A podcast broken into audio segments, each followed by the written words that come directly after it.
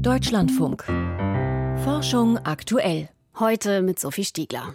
Wenn man früher länger Kerzen brennen hatte, dann konnte es schon mal sein, dass die Wand oder die Zimmerdecke ziemlich schwarz wurde. Da hatte sich Ruß abgesetzt. Passiert heute seltener, weil die Dochte anders geflochten sind und deswegen besser abbrennen. Aber nicht nur bei Kerzen ist der Ruß ein Problem, auch zum Beispiel bei Raketenstarts. Ob man auch da verhindern kann, dass Ruß in unsere Atmosphäre kommt, dazu gibt es später mehr.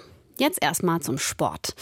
Eigentlich sollten wir uns an mindestens drei Tagen die Woche bewegen, und zwar bis wir schwitzen. Das empfiehlt die Weltgesundheitsorganisation. Das klingt nach nicht so viel, sollte man ja wohl schaffen. Die ungesunde Wahrheit ist aber, das schaffen laut dem Robert Koch Institut gerade mal 13 Prozent der Erwachsenen in Deutschland und deutlich weniger Frauen als Männer. Ganz ähnlich sieht es in vielen Ländern aus. Man redet vom Gender Gap im Sport. Aber ist das denn so schlimm, wenn Frauen weniger Sport machen? Vielleicht brauchen die einfach nicht so viel Bewegung wie die Männer, um gesund zu bleiben. Und die Empfehlungen müssten geändert werden. Eine große Studie aus den USA hat da eine Antwort drauf. Volkert Wildermuth berichtet.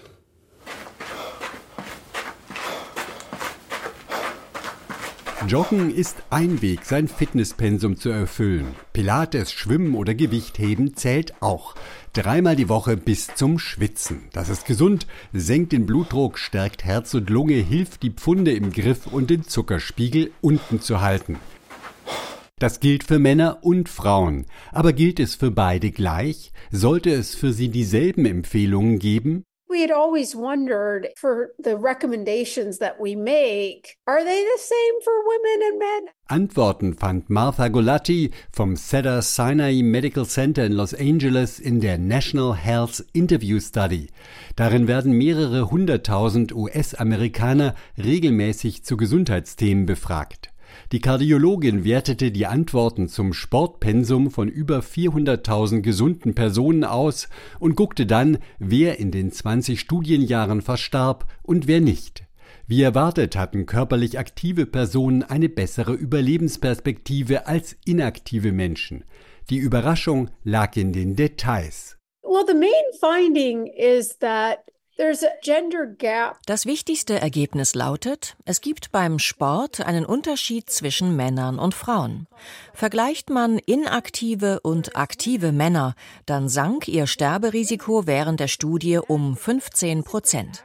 Bei Frauen betrug der Unterschied aber 24 Prozent. Das ist ein deutlicher Vorteil für die Frauen. Sie profitieren gesundheitlich mehr vom Sport. Martha Golatti hat verschiedene Aspekte untersucht, aber das Ergebnis blieb immer gleich. Frauen haben die Nase vorn, beim moderaten genauso wie beim intensiven Training, bei Ausdauersportarten genauso wie beim Krafttraining. Men, in order to achieve die Männer mussten für den größten Effekt auf das Sterberisiko dreimal die Woche zum Krafttraining. Frauen erzielten denselben Effekt mit nur einem Training pro Woche. Sie holen aus jeder Trainingsminute mehr heraus. Über die Gründe für den weiblichen Vorteil beim Sport verrät die Studie nichts. Es ist aber schon länger bekannt, dass die Muskelfasern von Frauen etwas anders zusammengesetzt sind und sie werden besser durchblutet. Zur Wahrheit gehört allerdings auch, nicht immer sind die Geschlechtsunterschiede für die Frauen positiv. We certainly know that's true that women have to do more exercise to lose weight. Um abzunehmen, müssen Frauen mehr trainieren. Aber egal welches Geschlecht jeweils den Vorteil hat, für Martha Gulati ist klar, die Sportempfehlungen müssen überarbeitet werden. I think we should stop thinking of women as small men. Frauen sind keine kleinen Männer. Martha Gulati vermutet, dass die aktuelle Vorgabe, dreimal die Woche schwitzen, für manche Frauen abschreckend wirkt, weil sie denken, das schaffe ich nicht. Wir Frauen haben hier einmal einen Vorteil. Schon mit etwas Bewegung erzielen wir mehr Effekte als Männer. Das motiviert Frauen hoffentlich aktiver zu werden. Ein bisschen ist besser als nichts. Ich sage, haben Sie fünf Minuten am Tag Zeit für einen Spaziergang oder um durchs Haus zu tanzen? Diese fünf Minuten am Tag, das sind 35 Minuten in der Woche. Und mit der Zeit schaffen Sie vielleicht mehr. Um entscheidende Vorteile zu ernten, reicht bei Frauen weniger Anstrengung aus. Und das ist doch ein guter Grund, mal beim Sportverein oder im Fitnessstudio vorbeizuschauen oder auch alleine eine Runde über die Wiese zu drehen. Frauen sind keine kleinen Männer. Volkert Wildermuth über eine Studie aus den USA, die Fragen aufwirft. Zum Beispiel, brauchen wir neue Sportempfehlungen für Frauen? Die Europäische Union will im Jahr 2050 klimaneutral sein. Das heißt, sie will netto keine Treibhausgase mehr ausstoßen. Besonders schwierig wird das zum Beispiel für Zement- und Stahlwerke oder Müllverbrennungsanlagen. Um die auf netto Null zu kriegen, wird man entweder direkt dort CO2 wieder einfangen und lagern müssen oder die Emissionen irgendwie anderweitig kompensieren. An den Regeln dafür arbeitet die EU. Auf einen Rahmen haben sich gerade das Parlament und die Länder geeinigt. Inwieweit Deutschland aktiv mitmacht, also ob es hier unterirdische CO2-Lager geben wird, darüber wird gerade viel diskutiert. Karl Obern fasst zusammen, wo sich was bewegt. Es herrscht tiefes Schneetreiben, als Robert Habeck Anfang Januar ein Zementwerk im Süden von Norwegen besichtigt. In der Fabrik soll schon bald Kohlendioxid abgeschieden und dann in durchlässiges Gestein tief unter der Nordsee gepumpt werden. Die Erfahrungen, die jetzt hier in den letzten 20 Jahren gesammelt wurden, in dem tiefen Grund sagen, dass das CO2 dort mineralisiert, also nicht als Gas erhalten bleibt, sondern sich verbindet mit den Strukturen im Erdreich. Habecks Plädoyer für Carbon Capture and Storage, also die Abscheidung und Speicherung von Kohlendioxid, ist ein Spagat für den Minister. Denn in der Grünen Partei, genauso wie in Umweltverbänden, waren bisher viele gegen die Technik, wie zum Beispiel Kerstin Mayer vom BUND. Bei den aktuellen Plänen sollen Milliarden in eine Infrastruktur investiert werden, und damit sind wir sozusagen auf einen Pfad festgelegt. Das heißt, ein bisschen CCS gibt es nicht, deswegen müssen wir es komplett begrenzen. Auch Greenpeace spricht sich gegen CCS aus. Die Organisation befürchtet, dass das Kohlendioxid auf Dauer nicht unter der Erde bleibt und verweist darauf, dass die Technik selbst viel Energie verbraucht. Doch die Umweltbewegung ist gespalten. Neuerdings plädieren NABU und WWF für das Verpressen von Kohlendioxid. Christoph Hilgers ist Geologe und Sprecher des Zentrums für Klima und Umwelt, einem Verbund angewandter Forscher am Karlsruher Institut für Technologie. Aus seiner Sicht ist die Technik ausreichend erprobt. Technisch ist es machbar, das zeigen die Anlagen. Das ist auch keine Rocket Science, das ist ja schon da. Aber am Ende finde ich immer, muss die Gesellschaft entscheiden, ob sie es will oder nicht. Das Potenzial für die CO2-Verpressung in Deutschland ist groß. Zehn Milliarden Tonnen des Gases könnte das tiefe Gestein aufnehmen, doch nach heftigen Protesten sind größere CO2-Lager unter Land seit zwölf Jahren untersagt. Was bleibt, ist das Potenzial unter der deutschen Nordsee zu nutzen. Geologisch ist es so, dass das sich so in, in zwei Bereiche aufteilt, dieses Offshore-Gebiet der deutschen Nordsee. Und das eine ist eher so ein bisschen so flach liegend mit so einzelnen Salzaufwölbungen, eher Salzkissen. Ne? Ne, und wenn ich dann weiter rausgehe Richtung diesem Ding, was Entenschnabel heißt, dann kommen sehr starke Störungen im Untergrund. Sebastian Bauer von der Universität Kiel hat untersucht, wie man CO2 von Tankschiffen oder aus Pipelines ins Gestein unter der Nordsee verpressen könnte. Den Daten und Modellrechnungen zufolge gibt es in einer Tiefe von über zwei Kilometern unter dem Meeresgrund aufnahmefähige Sandsteine, die äußerlich durch Salzvorkommen und Tonschichten eingeschlossen sind. In einem Areal 60 Kilometer nördlich der der Küste, das nicht durch Offshore-Windparks genutzt oder als Naturschutzgebiet deklariert ist, könnten pro Jahr 10 Millionen Tonnen Kohlendioxid sicher eingelagert werden, immerhin die Hälfte der Emissionen deutscher Zementwerke. Doch während Norwegen bereits seit Jahrzehnten Gaslager befüllt und Dänemark binnen weniger Jahre Speicher geplant hat, wird in Deutschland noch überlegt, ob man die Technik überhaupt einsetzen will. Bis zum Einsatz würde es noch dauern. Das absolute Minimum halte ich so im Bereich sechs bis sieben Jahre, eher zehn Jahre, um sozusagen anfangen zu können. So, und darüber reden wir. Ne?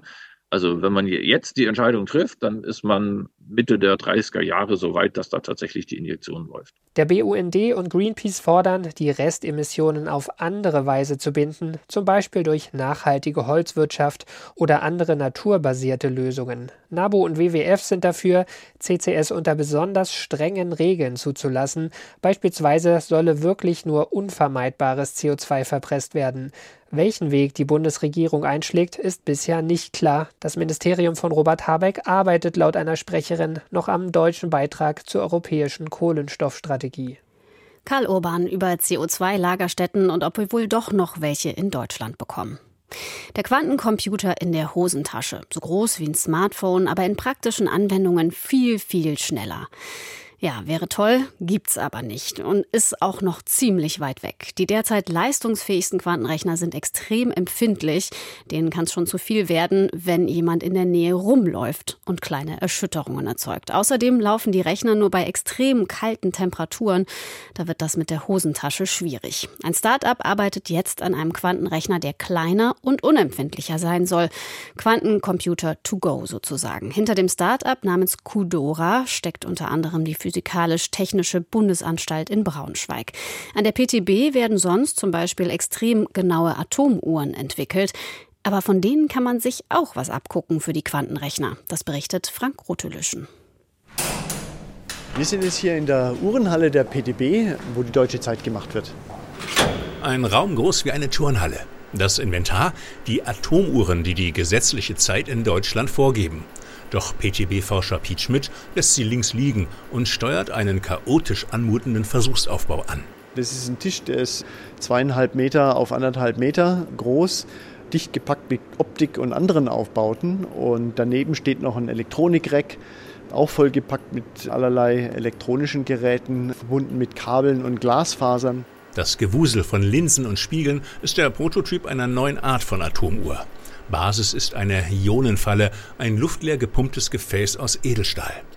Darin wird ein einzelnes Ion gefangen gehalten, ein elektrisch geladenes Atom. Das Atom ist unter Ultrahochvakuumbedingungen, da gibt es also fast keine Restgasatome oder Moleküle mehr. Da legen wir elektrodynamische Felder an, die das Ion einfangen und schweben lassen im freien Raum. Das schwebende Ion wird mit Laserblitzen angeregt und gibt dadurch Lichtsignale ab, mit denen sich Zeit extrem präzise messen lässt, viel genauer als mit den bisherigen Atomuhren. In abgewandelter Form lässt sich eine Ionenfalle aber auch anders nutzen als Qubit, als Recheneinheit eines Quantencomputers. Der soll in Zukunft viel schneller sein als konventionelle Rechner, etwa wenn es um KI-Algorithmen geht, Molekülsimulationen oder die Berechnung von Schiffs- und Lkw-Routen. Und da sich die PTB so gut mit Ionenfallen auskennt, hat sie mit der TU Braunschweig und der Uni Hannover ein Start-up gegründet. Qdora is building quantum computers based on ion traps. Qdora baut Quantencomputer auf der Basis von Ionenfallen. In Deutschland wurde mit den Jahren viel Technologie für Atomuhren entwickelt. Das meiste davon kann nun in den Bau eines Quantencomputers einfließen.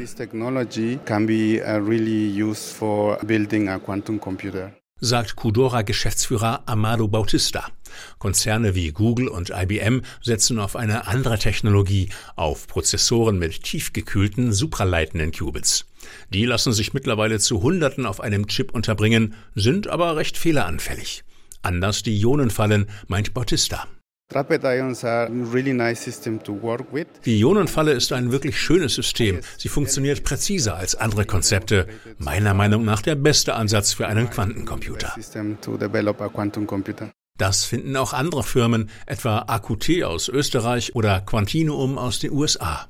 Die haben bereits Prototypen auf Ionenfallenbasis entwickelt und sind damit dem Braunschweiger Start-up um einiges voraus.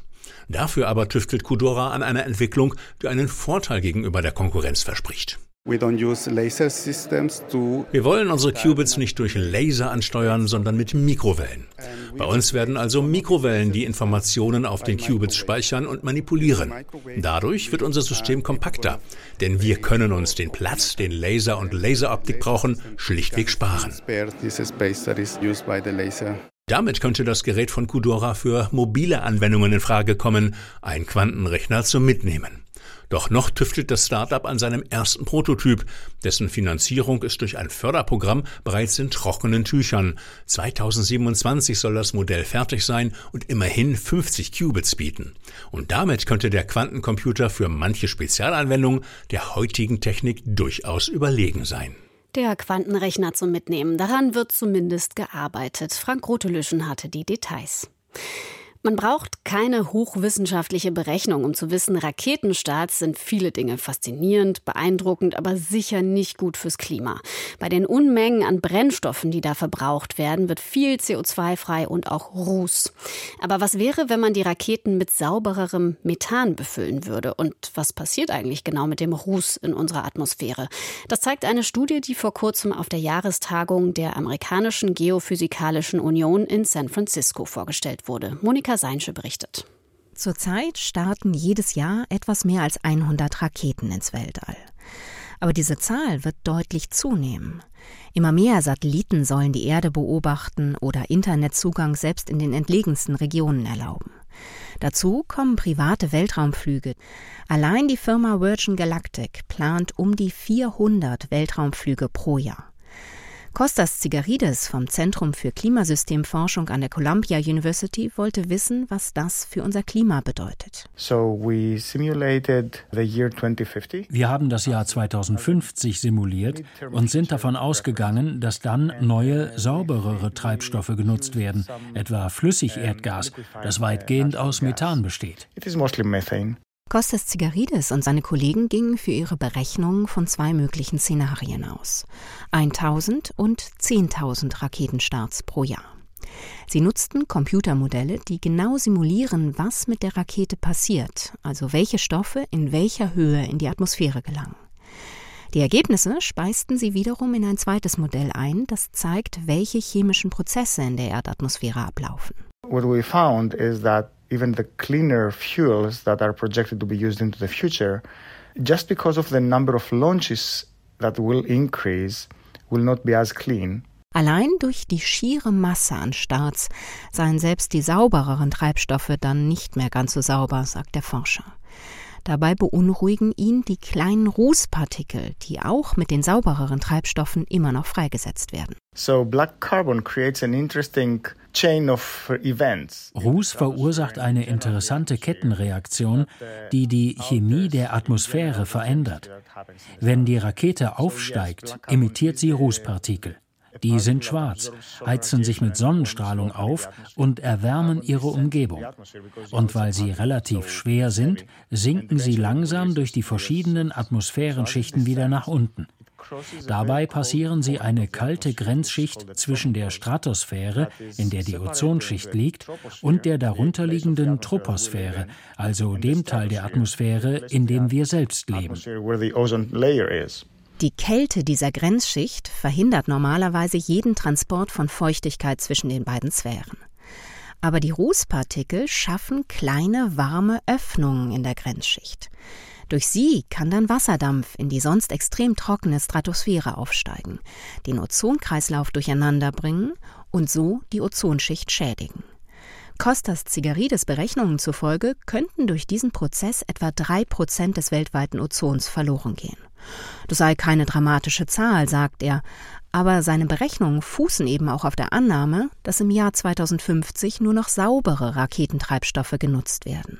If the rocket launches are not clean, then the effects will be much, much worse and will occur far sooner. Wenn die Treibstoffe nicht sauberer werden, werden diese Effekte wesentlich schlimmer und wesentlich früher auftreten. Kostas Zigaridis fordert deshalb eine Regulierung der Raketenstarts.